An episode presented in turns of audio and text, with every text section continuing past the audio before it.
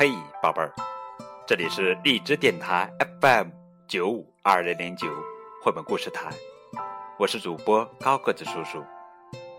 今天要给你们讲的绘本故事名叫做《我不要妒忌》，这是中国第一套儿童情绪管理图画书，由新西兰作家克雷西·莫洛尼文图，肖平翻译的作品。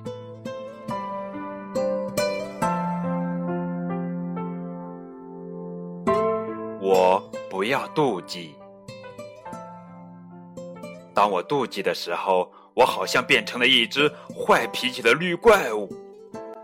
我好想让所有别人的东西都成为我一个人的。当我妒忌的时候，我觉得妈妈和爸爸只喜欢弟弟一个人，我却被他们抛在了脑后。当我妒忌的时候，绿怪物让我做出了好多好多傻事，仅仅是为了获得一些关注的目光。我妒忌了，因为别人有我想要的新玩具。我妒忌了，因为比赛时人家跑在我的前头。我妒忌了，当其他人得到了比我更多的赞美。妒忌这个大怪物出来的时候，让我觉得自己一无所有。哎呀，这种感觉一点也不好受。每当这个时候，我要去想一想，有什么是自己最喜欢的，还有什么是自己最擅长的。你看，我的玩具都好棒，溜冰也绝对是我的强项。我还是个不错的朋友哦，又细心，又善良。每当这个时候，我要和人聊一聊，究竟为什么会妒忌？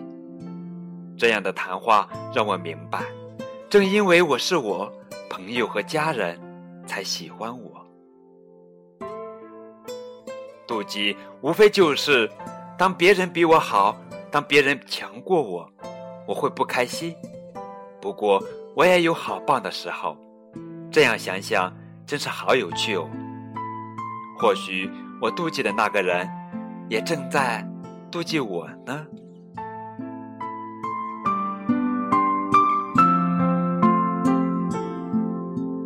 关于妒忌，健康良好的自尊心，能帮助孩子。正确应对诸如妒忌这样的负面情绪。小孩子有时有妒忌心是非常正常的事情。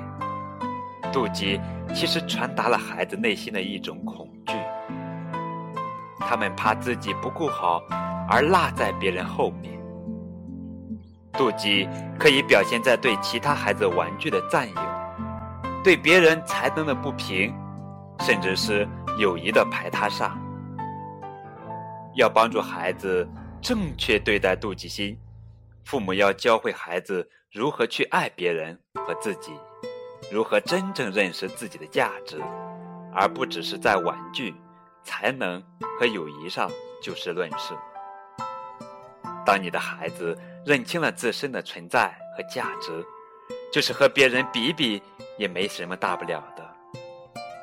在集体游戏中，参与别人的交谈、协同工作，都能帮助你的孩子感受自我价值的存在，感受到被信任与被关注的快乐，他的妒忌心也就自然而然化解了。这是一套非常特别、值得珍藏的图书，艺术的灵感性。与心理的抚慰理性结合的相当完美。这套书非常适合家长和自己的孩子一起阅读。